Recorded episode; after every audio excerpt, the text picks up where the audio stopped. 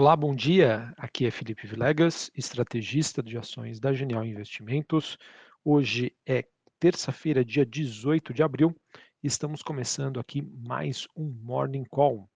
Bom, nesta terça-feira, nós temos bolsas europeias e futuros de ações nos Estados Unidos tendo altas moderadas, e esse movimento acontece diante da sinalização de uma recuperação da economia chinesa, o que acaba amenizando por sua vez, as expectativas com os balanços do, dos bancos e a possibilidade aí de mais apertos nas políticas eh, monetárias que seriam adotadas aí pelo Fed e outros bancos centrais pelo mundo.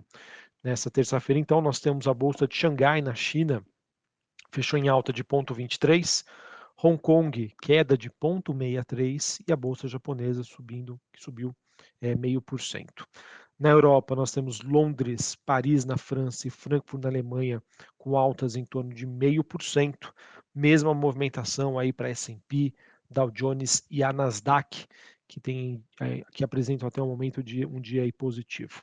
O VIX, que é aquele índice do medo, caindo 1%, 16,8 pontos.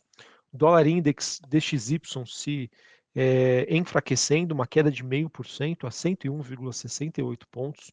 Bitcoin no 0 a 0, ele que permanece ali na faixa dos 30 mil dólares a unidade.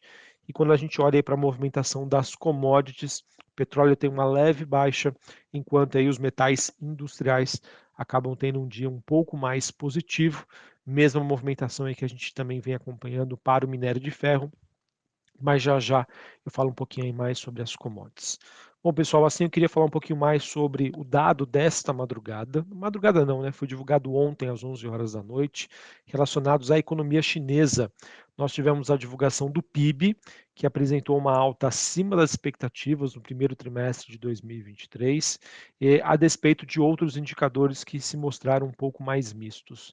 E o número de hoje, pessoal, pode colocar aí, é, digamos, riscos de alta para o crescimento aí da China em 2023, né, olhando para o ano fechado.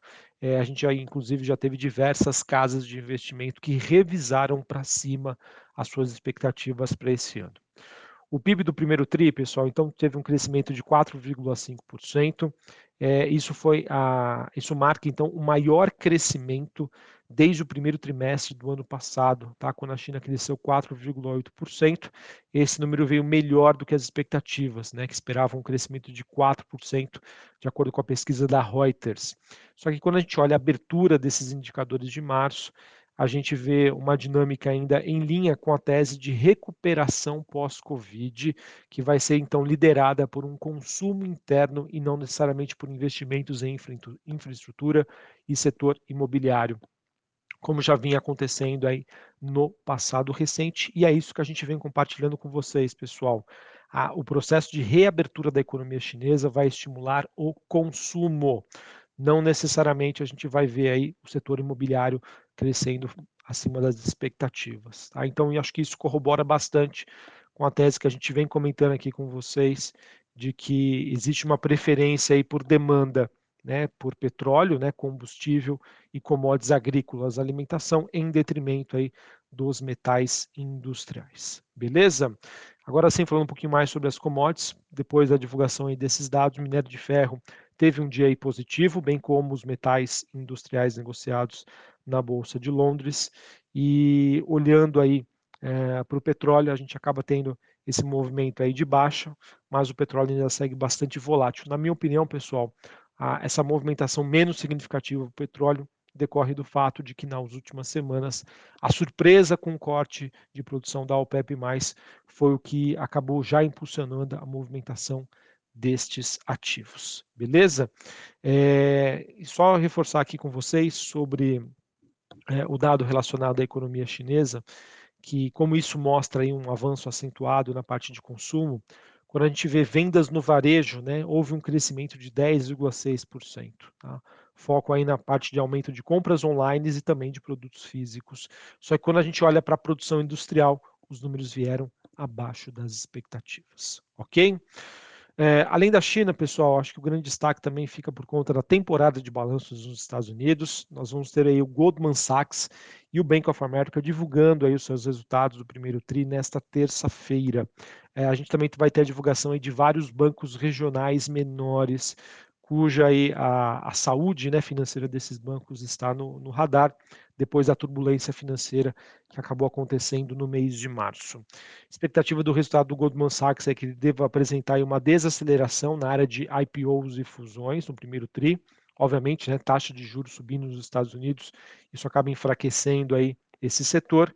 Uh, e também, pessoal, além disso, é, a gente vai ter a Netflix divulgando seus números de desempenho após fechamento do mercado. Beleza? Então acho que esses são os dois principais triggers desta terça-feira, catalisadores, né, que vão impulsionar os ativos é, dados da China e também a temporada de balanços nos Estados Unidos. Beleza?